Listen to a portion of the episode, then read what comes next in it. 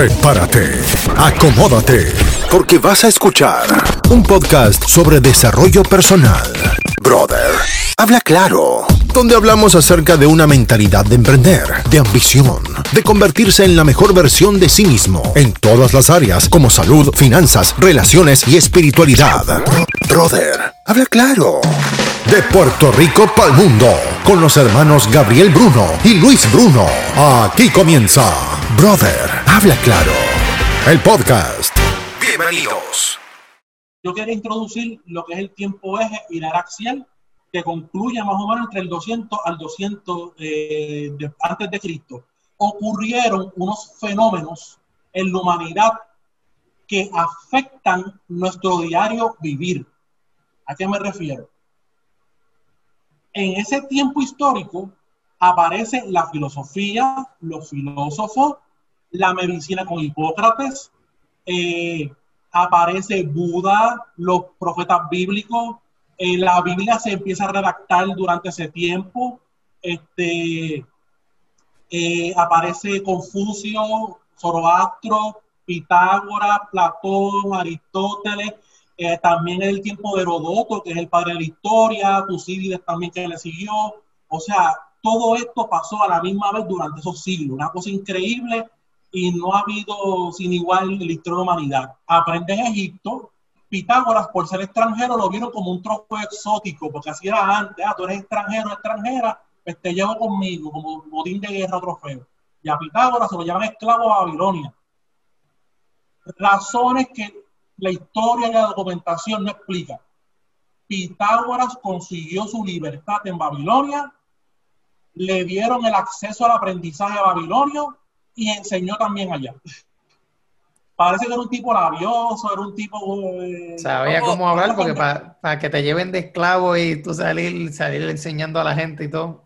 Algo vieron, algo vieron en Pitágoras que, Sí, que dijeron, este inteligente". hombre no, no es como los demás. el famoso teorema de la hipotenusa que mencionó este Yadiel, eso Existía. Pitágoras no lo creó. ¿No? Ya los babilonios lo tenían. Mm. Pitágoras lo que hizo fue llevarlo a Europa y al mundo occidental. Otra cosa que se cree que Pitágoras aprendió en Babilonia es la importancia de los números y los sonidos. Pitágoras hacía milagros también, tipo Jesucristo. El milagro de los peces que él hizo, de la red que dio los pescadores, tienen la red, todo eso Pitágoras lo hizo. Este, entre la filosofía Pitágoras Espérate, wow, wow, wow. Eso, eso hay que decirlo otra vez. Los milagros que hizo Jesús de decir, tira las redes para acá, que ahora es que vas a coger, ahora es que vas a pescar. Pitágoras lo hizo también 500 Sí. o 400 años antes que Cristo. Sí. Por lo menos según las fuentes que tenemos, te digo, fueron posteriores a su vida.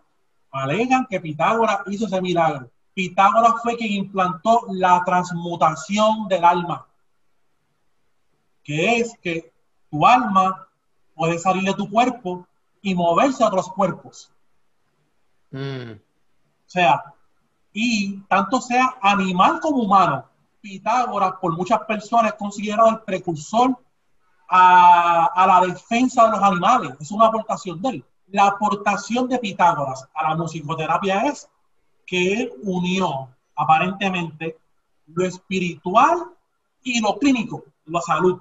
Pitágoras fue quien descubrió la relación numérica eh, entre frecuencias de notas o sonidos. Por lo tanto, nuestro sistema occidental musical, que es en escala do, re, mi, fa, sol, la, si, do, este, sol, la, si, do, re, mi, fa sostenido, sol, eh, son diferentes escalas mayores y también menores, que son este tono, tono, tono, semitono, fue Pitágoras.